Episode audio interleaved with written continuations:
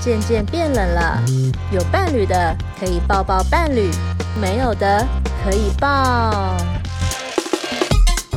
可以抱怨天气。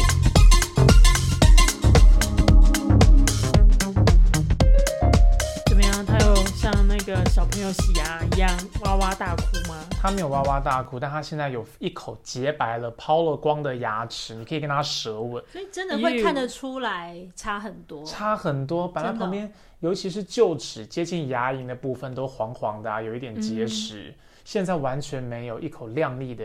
那个牙应该是不会，因为他牙齿变白就想要跟他舌吻。没事啊，当然 当然是不会啊，当然是不需要跟他舌吻。但是真的很漂亮那个牙齿。你刚刚说他有没有哇哇大哭？我跟你讲，其实有哦，而且那个过程真的是会让主人心碎耶。所以难怪，就像你上一集讲的，难怪有人会花钱让他去享受那种亲。Fear free 的那种待遇，我觉得就算是 fear free 的那种牙医狗，还是会害怕啦。我跟大家讲一下那个过程好了，因为我是十点半就要把狗送到医院去。那十点半先送过去，其实不会马上洗牙，因为狗在做全身麻醉之前，它必须要空腹很多个小时，可能六到八个小时都不能吃东西。那在麻醉的过程中，又要必须保持一定的血糖，所以其实前面两三个小时会打点滴。就是打葡萄糖点滴，嗯、打了两三个小时，到下午一点才开始真的做洗牙。嗯，那所以其实早上开始送过去之后打点滴的过程我都不在，嗯、就可以想象他就在那里很慌张这样。五点半去接嘛，我大概提早了十分钟到，翠秋发现我了以后，他就开始哭了，嗯，就嘿嘿嘿嘿一直哭，而且。我从远处，我就会看到他发现我之后，他眼睛就看着我，那个脸就是一脸愁容。爸爸，你终于来了！一脸愁容，那个求救的表情。我等你等好久。然后医生其实态度很好，医生就一边安抚他，一边跟我说：“爸爸，爸爸，你去远一点，不要让他不要让他兴奋，不要让他看到你这样。”嗯，对。可是当下真的会觉得哇，他真的是。在跟你求救哎，因为像翠秋是地震的时候，他发现可怕，他马上会跑到我旁边来，他就是要找你求救。所以他在医院感觉到很慌张的时候，他一定是奋不顾身的想要跑来求救，这样。好心疼哦，对不对？很心疼，嗯、可怜呢。好啊，但后来他应该就已经忘记了。嗯。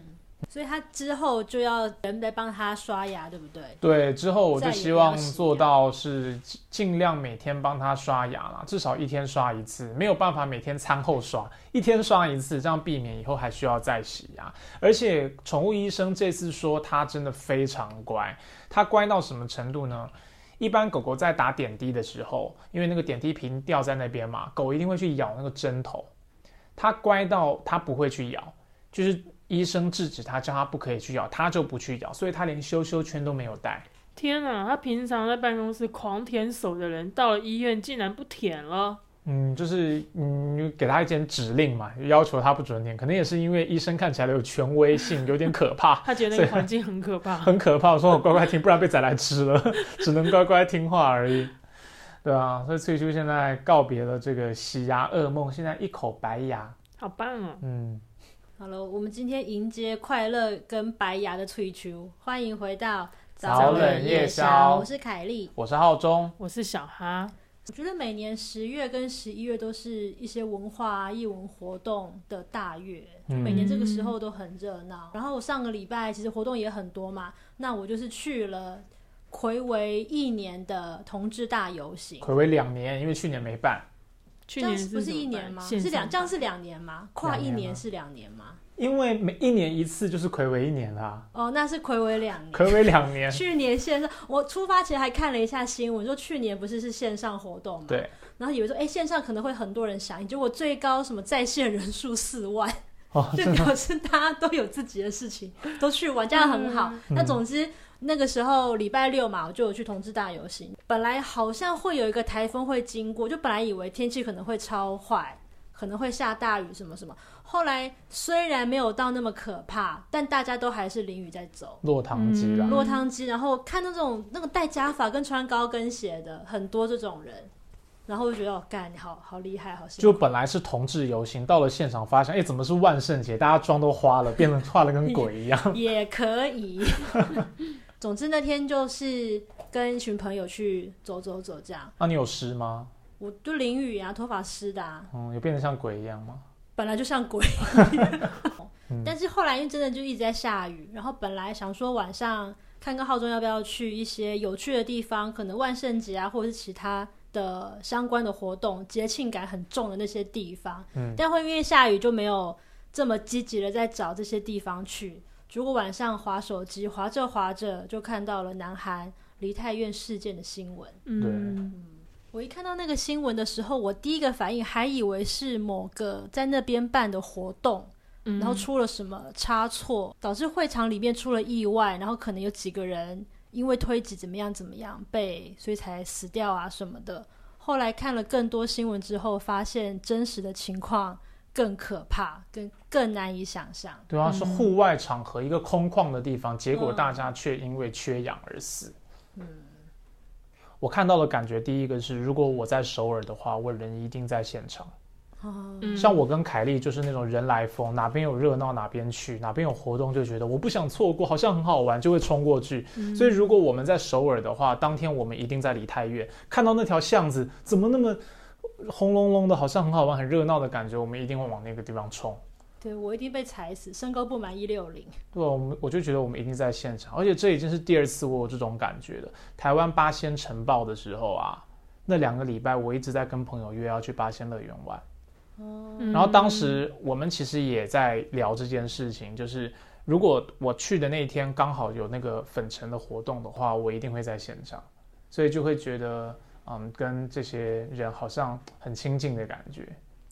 对，真的会觉得我跟他们很近。嗯，当然年纪是没有那么小，但是他们真的就是一群想要去玩，然后很年轻，嗯，然后那个地方又刚解封。对啊，嗯。觉得特别难过，真的是因为他们本来应该都是很开心的要去过节的，谁会想到发生这个事情？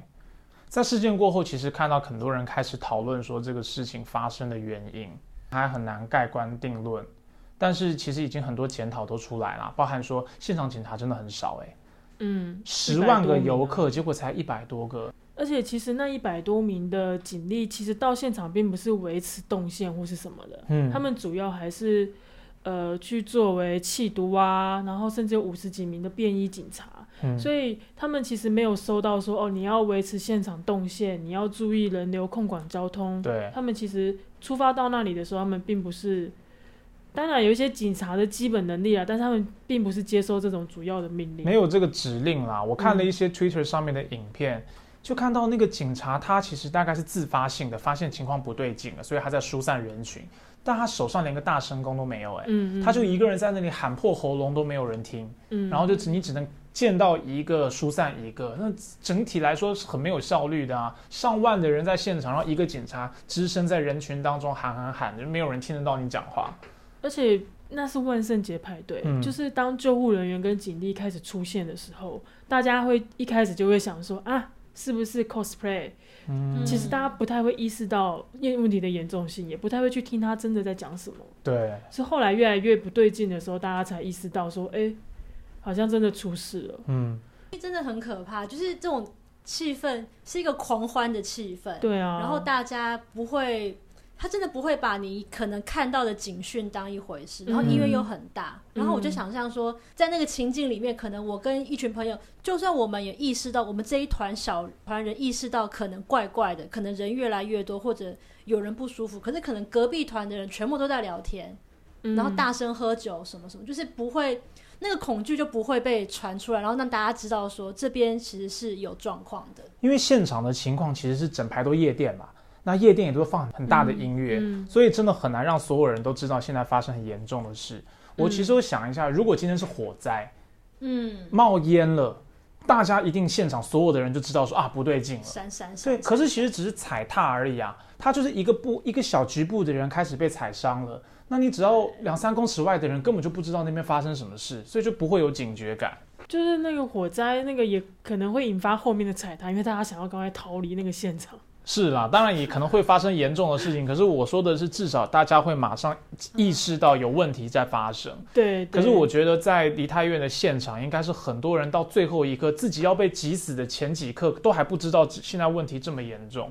嗯，就是他那个是个下坡嘛，那其实呃，是有两个人流，就是一个刚从梨泰院吃完饭要离开的人，嗯、然后跟要去续他的要去梨泰院喝酒的人，嗯、然后其实那一条巷子是接通往那个捷运站的，嗯、所以那个巷子大家都会往那边出口。然后往年那个地方是会管制单向道，可是其实没有。那如果你从网络上，如果你在 SNS 上面看到现场的影片，那影片真的要慎点，因为有些。那个影片就是事故前的影片，嗯、就是你看到影片那些人，他很可能都已经不在了，在意外当中。就是大家其实就是慢慢的走，慢慢前进。就是突然间有人可能喝了酒，觉得被挤太久了不舒服，就往前推。然后往前推的情况底下，当然有些人就会回头去瞪，说你干嘛推？嗯、可是可能已经开始出现一些问题，就像浩中讲的，已经倒了。然后后面有些人没有意识到这件事情，确实有人是就觉得说，哎，是不是还在嗨？然后他也就跟着跟着推，可能就会可能情绪可能就会跟着嗨起来，好像是好玩的事情要，你推我，我推你。对，但其实前面的人，而且他是斜坡，就一层一层往上叠，是蛮悲惨。我还看到网络上现在很多人在抓战犯。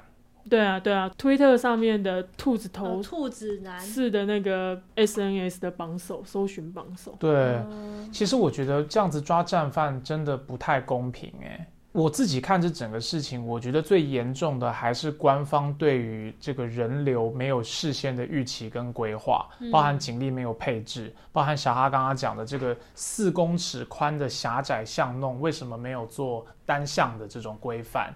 所以你先前没有这个任何的行前规划，就容易出事嘛。那出事之后，你再找这种战犯。可是，比如说我是一个兔子男好了，就算我在现场推挤，你可以说我那个行为不太应该。可是我并不是预期我这个推挤要导致大规模伤亡的啊，就算我只是为了好玩或者是什么，可是我并没有想要，不可以把这些伤亡整个都怪到这个人身上啊。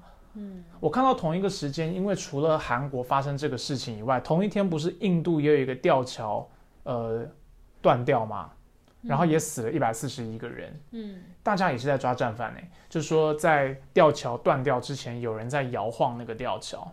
嗯，对，然后就很多人就在讲说，这个人怎么这么可恶啊？官方现在就锁定了几个人要通缉他们，说他们就是导致吊桥垮掉的元凶，用刑事罪的规格来找这些人。对，可是我觉得你如果去摇晃吊桥，理论上他顶多要负担的就是行政行政罚款嘛。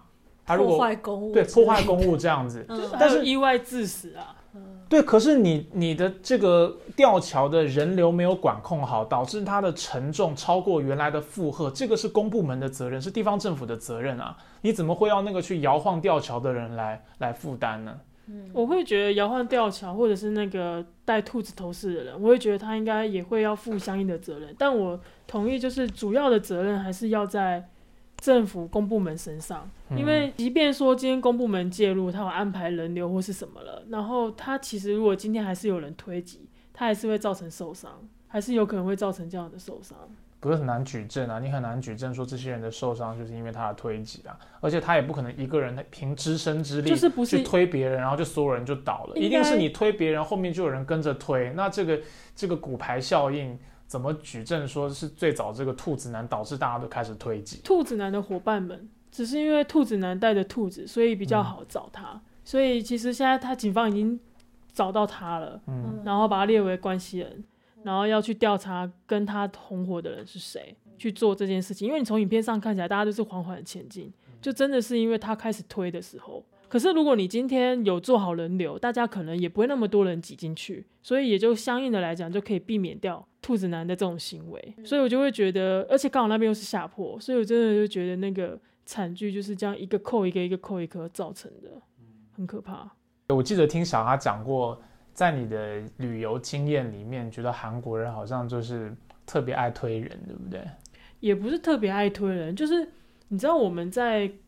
自己的国家走路，迎面而来有人，你就会相应的避开，你不要跟对方擦肩。一般人都会避免，对啊，避免相撞或是什么的。对然后我其实在台湾去韩国餐厅的时候，遇到一群高中生，韩国高中生，嗯、不知道为什么韩国人到海外旅行，他们还是会想要吃韩国食物，所以很特别。然后总之我就去了那韩国餐厅外面，然后就遇到一群。韩国学生，他们刚吃完聚在门口那边嘻嘻哈哈等着上游览车那一种。然后我就走在旁边，然后我其实是靠建筑物的，所以我基本上我在我没有空间可以移动。然后他们对那一群韩国的学生就在那边朝那边走过来，然后他们其实靠大马路，他们只要往外面一点，他只要一只脚站出去。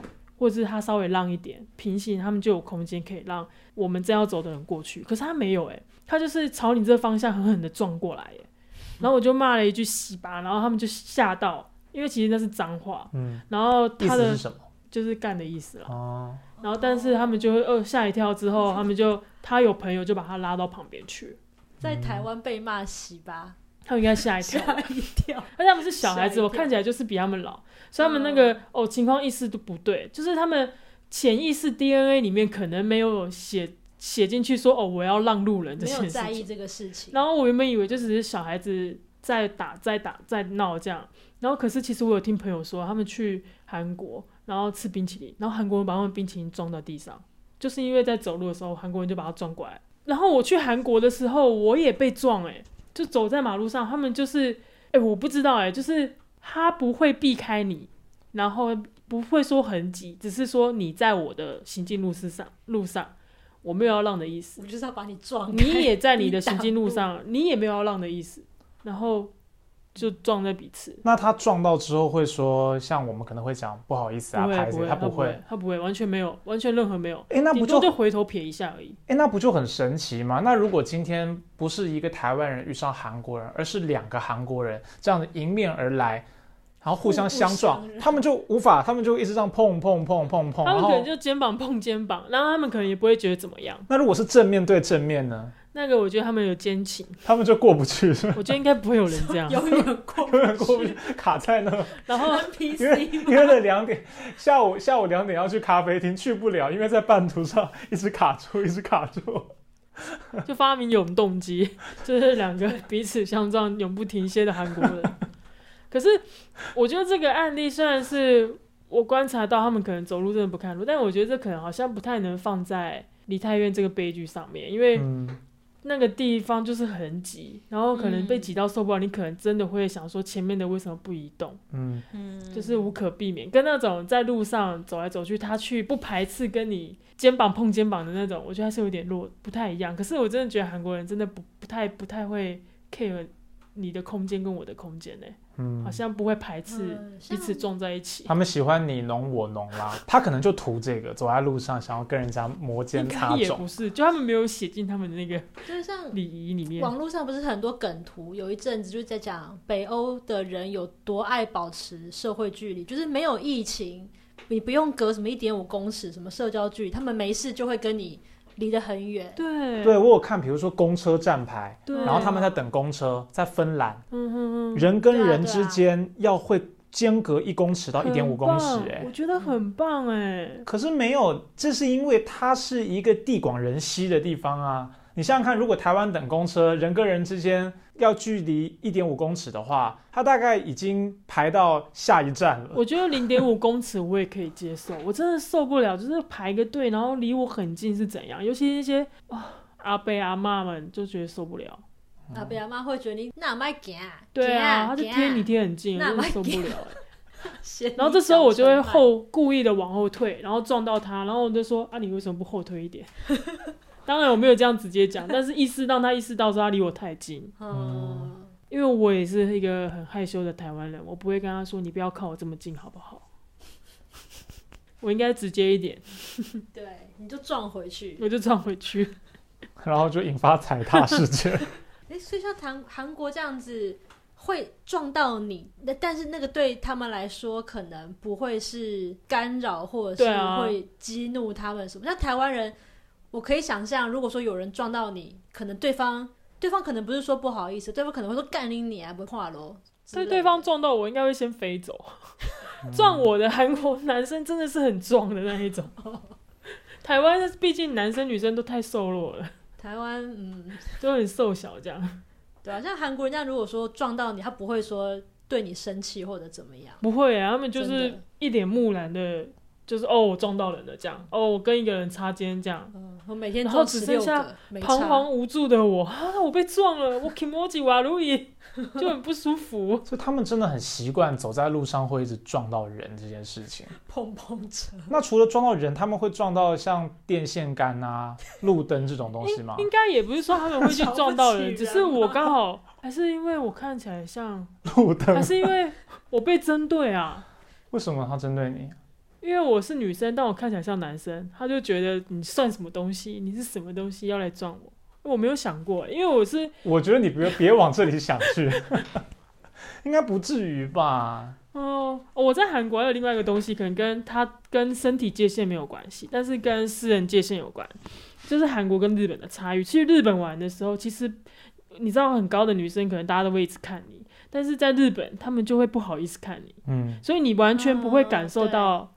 人家对你的外貌或是有什么不一样的言语，但是在韩国，我们一下进地铁，然后大叔所有的大叔都是这样子直盯着你，哎，然后我无论转头到哪个地方撇，我最后只能看车窗外，因为 因为我只要转任何一个方向，都有一个阿加西的眼睛在盯着我，然后就上下打量，然后我想说他要看多久，然后我就最后我的站快到了，我就。花一个站的时间，我就跟他对看，他没有要移开目光的意思，他没有。你众所瞩目哎。对啊，然后我去厕所，女生厕所公厕嘛，然后吓到一个阿嬷，阿嬷就哦莫，然后我就他就按我看这样就吓吓一跳，然后我就说哦缺松黑哦，然后我就跟他说对不起嘛，然后我就赶快呃离开那个现场，然后再好死不死，因为那公厕在捷运站附近，所以我们在同一个车厢里面遇到了，嗯，阿嬷跟。他的应该是孙女，或是反正应该跟年轻女性，阿妈就在跟那个年轻女性讲，我在厕所遇到之类的状况。嗯，因为我们坐斜对面，然后他就跟他的孙女就这样指指点点着我，在我面前呢，毫不毫不在意，然后一边指着，然后可能就是啊，怎么会发生这种事情？然后上下打量我，然后下车了，他妈他妈他们两个还回头看我。然后我就会觉得不是很有礼貌哦，不是很有礼貌。可是他们可能觉得其实就是习以为常。可是这种事情在日本不会发生。然后在台湾，我觉得我们会去看，然后但是会说啊，你不要一直看了啦。台湾人会意识到这个不礼貌。台湾人不会当面指指点点，他会看你之后，然后上网发文，拍照发文。对，我看到一个，对对对，发在测发现一个人。对，发在自己的噗浪或什么的，然后讲人家坏话，有可能。然后正面当面是很有礼貌的，对对对对。哎，你好，不好意思，不好意思，然后上去刚刚那个人撞我。大家有一个网络人格，台湾是这样，就很奇妙。嗯，对，我刚刚就想问这个，就是他撞到人，他其实并不会说觉得很干扰，或者是觉得很不爽，就其实这个是他们习惯的一种，我不知道相处的一部分。可能，可能，我觉得就是没有贬，没有贬义。可能对他们来讲，他们可能韩国人之间有默契，韩国人就是不会撞在一起。只有韩国，只有台湾人或外国人才会觉得我哪里不对，就会不小心跟他撞到一起，说不定。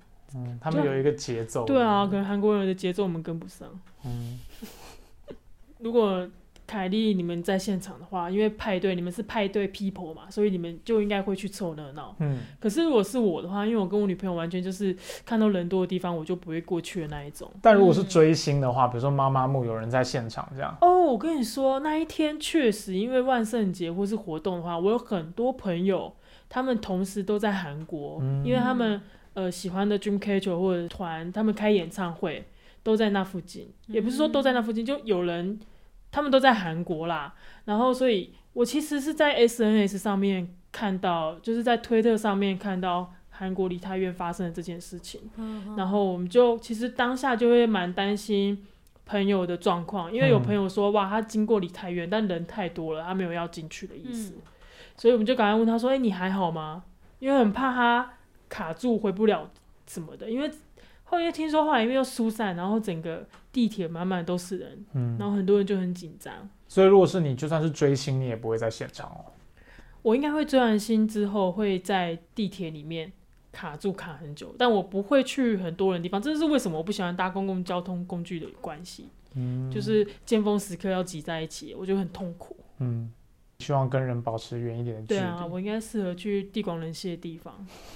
你们有经历过那种人挤人的情况吗？哎、欸，我小时候有个印象很深刻的，就是大概可能小学的时候吧，嗯、第一次有印象的去士林夜市，我的脚腾空哎、欸，哦、我那是印象真的很深刻。我是跟大人去的，跟大人一起去吧，跟大人一起去，没有当时觉得好好玩哦，我脚都不用动，我就在走路哎、欸。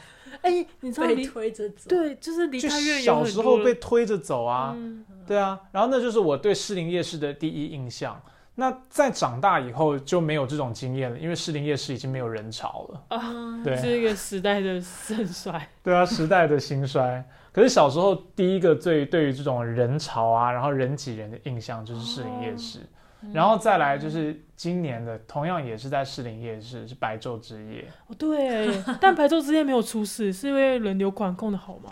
白昼之夜没出事，但他的他要感谢谢天谢地，台湾的这个旅游没有这么兴盛，没有几十万的人挤到白昼之夜，不然我觉得他今年一定出事，啊、因为今年他的人流管控非常之差。啊、像梨泰院这一次的事情发生之后，网络上开始有非常多关于这种人体的呃流动力学的科普影片，就在看到一个事情，就是说人流真的只能走单向。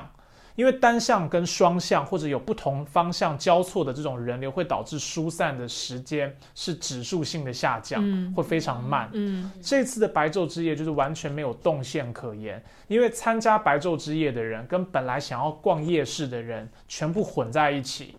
当那个时候我跟凯莉站在文林路上面看表演的时候，就一直有人在移动哎，因为那些人不是要看表演，他是本来要去士林夜市的人，嗯，所以。白昼之夜的参与者跟士林夜市的游客就在那个人群当中交错混杂走来走去，然后文林路也是窄窄，对，文林路也是小小一条路啊，嗯、然后中间我们还看到有救护车要经过，然后就很混乱，大家就要要紧急要散开，可是又散不开，卡住这样，嗯，就幸好游客其实没有像韩国一样那短时间内聚集这么多人，不然我觉得很容易出事，嗯、包含到了十点十一点，我们后来再去。呃，就是蒋宋美龄的故居，他那个士林官邸，我们去那个地方的时候，哦，士林官邸那个路之狭窄的，嗯，那个不用到十万人啦，那只要几千个人在里面就把它挤满了，那路都走、哦、没办法走路，路不成路了，然后大家都踩到那个玫瑰园，把蒋宋美龄的玫瑰园踩烂，因为就被挤出去，大家就像那种僵尸活尸入侵一样，幸好没事哎，真的幸好没事，不然我就觉得那也很容易有人跌倒啊、摔伤啊什么的。哇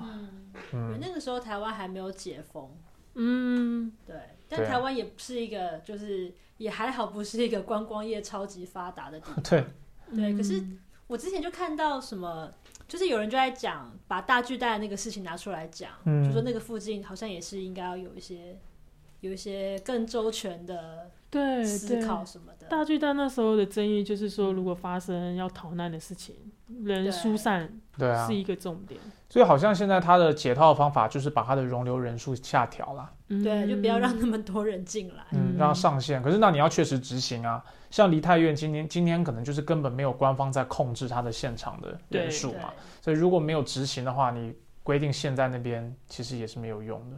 对啊，因为我觉得有些人要帮执政党开脱，嗯，就会说啊，那不是一个官方活动。可是我觉得像那种活动，都是因为即即便在疫情前，那可能都是一个固定活动，对，万圣节派对活动，就是地方商圈，对啊、嗯。比方说像我们那个我们的一些夜市，其实都跟住宅区混着在一起。然后夜市有那种商会，嗯，他们协会可能会派人当志工去疏通要。从那个像乐华夜市要从住宅区出来的车子啊，这种就是怎么会，你就会不知道为什么梨泰院商会他们没有去做这件事情，以及政府为什么没有去介入督导，尤其他们知道这是一个预期会对预期会有十万以上的人去参加，政府的责任一定跑不掉啦，地方政府一定是要负起这个责任的。嗯、天啊，我真的有记忆很挤的。不是演唱会就是公车，公车不是演唱会就是交通工具啊，嗯、就是那种很挤的演唱会的鱼池，我们都叫摇滚区，叫鱼池，哦、然后很多人很挤啊。然后因为我身高比较高，所以基本上我可以呼吸到比较新鲜的空气，啊、没有什么立即的危险。对，哎，比较新鲜的空气不是应该在底下？没有，那是火灾的时候。那是火灾的时候。哦，可是你在演唱会的时候，一定也很多人很讨厌你，因为你会挡住人家的画面。对对，我会对，我嗯，对不起，你百口莫辩哦，还想找什么借口吗？我就是不该出现在摇滚区的人。所以你喜欢骑摩托车，就是因为这样子嘛？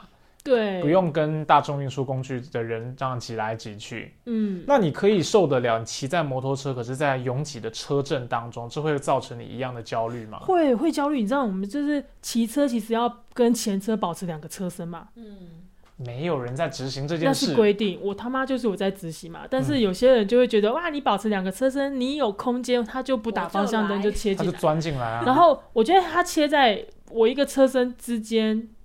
我觉得还可以接受，他是直接不打方向灯切进来，我真的觉得很焦虑，因为，嗯，就是机车很危险，如果插进来的话，机车很危险啊！而且最近又下雨天，然后我最近又看到前车轮胎都是平的，我好担心他出车祸害到我。哦，哦，我这件事让我想到一件事情，真的很多这种三宝，我就在网络的论坛上看到有一个。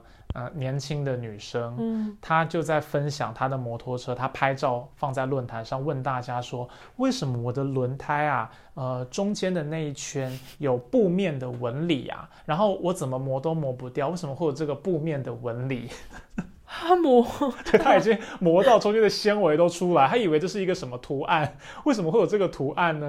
然后底下就说 赶快换轮胎！天哪，太太危险了吧！布面纹理都磨出来了。他第一次看到这种，对，他以为是在哪里沾到了一个花样，你知道吗？怎么我的图我的轮胎上会有图样呢？不过听小哈这样讲，你真的很适合住在地广人稀的地方哎。对，我又比较大只，地广人稀好一点。对，排队要一点五公尺，摩托车要距离一个车身。我在台北的街头真的很难跟人保持一个车身，绝对钻来钻去啊，大家都也会卡进来。嗯。啊，我想到一个，不是公共，不是交通工具，也不是演唱会，人很多的时候，嗯、就是三一八的时候。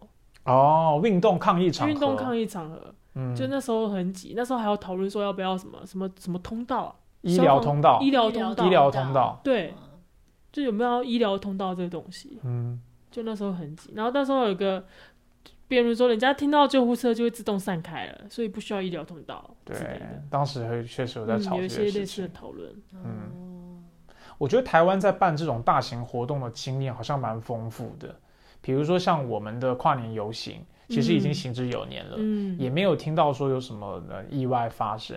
我记得像台北市政府啊，他在办这种大型跨年的时候，呃，捷运都会过站不停，嗯，比如他就是不停市政府站跟国父纪念馆站，他可能停象山，不让你冲进来，对，不让你冲进来，他就是停前两站或后一站，然后让你这样子四面八方慢慢走过去。然后现场也会有很多警力做这种人流的控管啦，反正、嗯、这方面的经验还是需要需要有。这真的蛮好的，因为我对跨年活动真的不熟，因为我没有去，所以这样还蛮特别的。就是前两站其实也蛮远的，蛮远的啊。所以就是要看完跨年演唱会的人走那么一大段去搭捷运，可以顺便舒缓人流这样。对，对，然后我用走的。他就会设定说，你必须走，不能全部都在市政府站，市政府站是不停的，嗯、就会有些人选择去象山站搭，有些人选择往国父纪念或中校国父纪念馆或中校动画的方向走，嗯、那人就会稍微疏散，不会集中在同一个路线上面。嗯，我觉得其他地方政府应该也都是类似的做法。嗯嗯嗯。我那时候去韩国，虽然没有去梨泰院，因为梨泰院就是比较比较洋派的地方。夜生活，对对对，然后你到韩国去，嗯、你就会想说我要体验韩国当地的生活嘛，嗯，你就会想说梨泰院那可能就跟我们那种信义区或者是红楼酒吧差不多吧，所以你就没有想特别去那里。嗯、后我们就去一些基本盘，然后我那时候去宏大，宏大人其实也很多，然后光是从那个捷运站出口出来，我就已经被挤得受不了了。对，光宏大就受不了，我就很难想象我会出现在梨泰院，然后有一堆人撞你，一堆人撞我，我真的会撞回去哎。受不了哎、欸，很可怕，我应该会想哭。但但我觉得一开始就是有人会传说，就是指责那些爱玩的年轻人，就跟那时候八仙城堡一样。嗯，我觉得这非常的不应该，就不应该去指责那些。对啊，就是去去开开心心的，而且他们真的都超年轻，我觉得好好难过。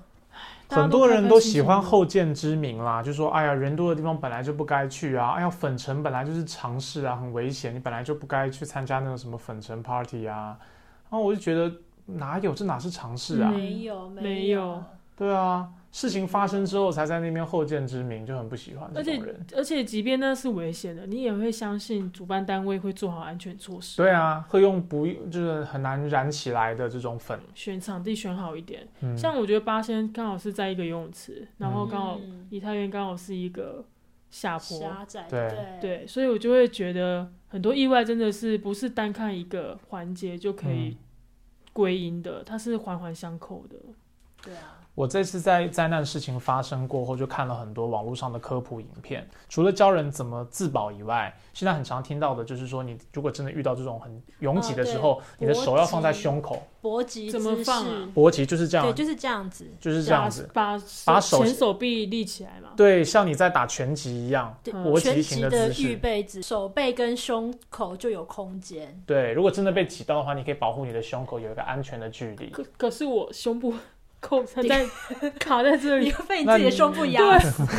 我 我那时候就跟我女朋友说我很高，然后我胸部下面有空间，然后你很矮嘛，所以你就可以在我胸部下面空间呼吸。不要性骚扰我们，很像、那个。我是形容，你不要乱想象嘛。很像那个躲在。妈妈羽翼下面的小鸟，对，像那个龙猫下面的，不是，是很像地震的时候躲在书桌底下，还有一个黄金的三角，有没有？冰箱下方就躲在你的胸部下方一个黄金三角，然后里面还有新鲜空气，就是，哎，就是还有一些自保的姿势。然后除了这个以外，还有一个讲法是说学腹式呼吸，因为他们就在讲为什么这次呃死亡的比较多是女性，除了她们比较矮以外。可能还有女生力气比较小以外，嗯、还有一个说法是很多男生比较在运动，嗯、就是你除了如果胸部被挤压的话，你还可以用腹部呼吸。但我不知道真的假的，就是网络上是现在有这个说法，有一些专家出来讲的跟真的一样。嗯，那除此之外，还有一个我觉得就是很玄的东西，就是有一些 YouTuber 做了一些影片，在介绍一些国外的论文，在讲怎么预测群众以及行人流动的方向。哦，然后他就在讲说，其实影响一个人走路路径有三个变因。嗯，一个变因就是你的目的地，我从 A 点到 B 点，一般人都会选择要走最短路径嘛。嗯，可是还有两个因素，一个就是你在这个路径当中，你会跟物体保持适当距离，比如中间有一堵墙，你不会撞这个墙嘛，对你也不会贴着墙走，你会稍微绕开这个墙。对，然后第三个变因就是如果有其他人的话，你也。对，韩国人也是，或者是各国人，你都会跟其他的人也保持适当的距离。对，所以你就会在这三个因素综合起来，决定你最理性的选择那个路径。那我觉得韩国人可能就只有两个因素了，因为他不会跟其他人保持距离嘛。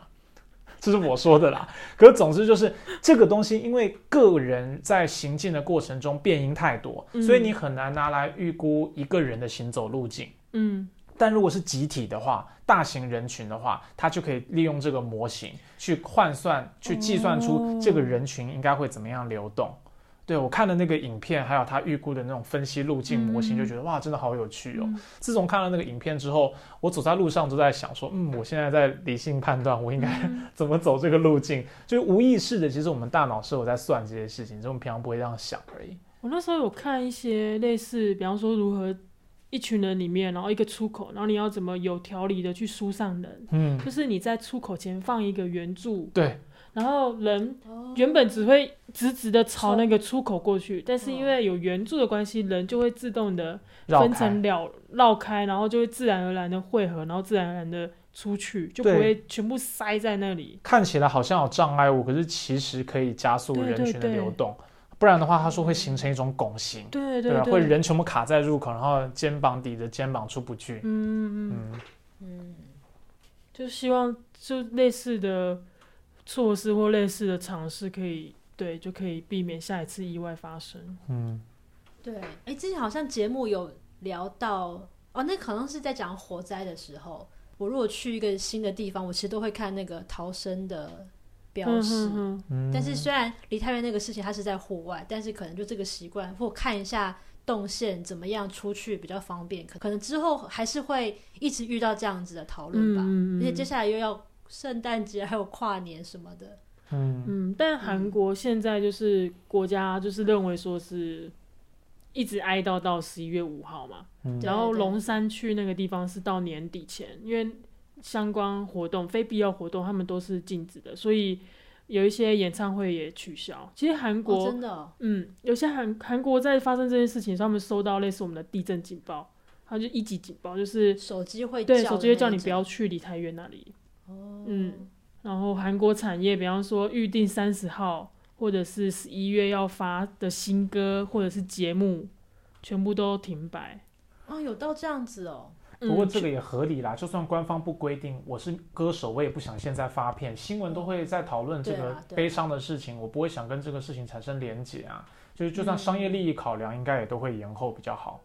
对，就是一个可能大家不会关注你，或者是如果你可能会被骂，说都已经在这样，你还在那边发你的新歌载舞之类的。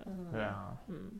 好啦，我觉得虽然韩国离我们很远，我们也不在现场，但是发生这个事情，尤其现在网络时代，我们第一时间马上看到现场的照片，其实觉得他们离我们很近，所以还是为他们感到哀悼，真的是蛮难过的。嗯，然后希望类似的灾难不要再发生，然后大家在外面也要注意自己的安全。虽然很多事情不是我们可以控制的啊，可是就像凯莉说的，注意一下哪里有消防设备啊、安全梯啊，然后如果真的发生不对劲的时候。嗯，就是赶快离开现场，保持冷静。对，保持冷静，不要慌张，然后不要在那边推挤啊、嗯、什么的。嗯，嗯就算韩国人撞你，你也不要撞回去。嗯，对啊，以及这个事情就还在调查嘛，所以我觉得像是那种风凉话或者是猎物这种行为都大可不必啦。对啊，对还是看、嗯、我们就是看这个事情可以教会我们什么啊，我们从里面去学习。嗯，对啊，嗯，好了，祝大家还是出去玩，还是要出去玩。对对。但是还是要注意一下身体的安全。嗯嗯嗯，快快乐乐出门，平平安安回家。对，老话一句，快快乐乐出门，平平安安回家哦。真的，嗯，也不要害怕出门。是，好害怕哦。好了，今天节目就到这边。如果喜欢我们节目的话，可以来我们的脸书还有 Instagram 帮我们按赞、留言、追踪。那我们下次见啦！下周见，拜拜。拜拜。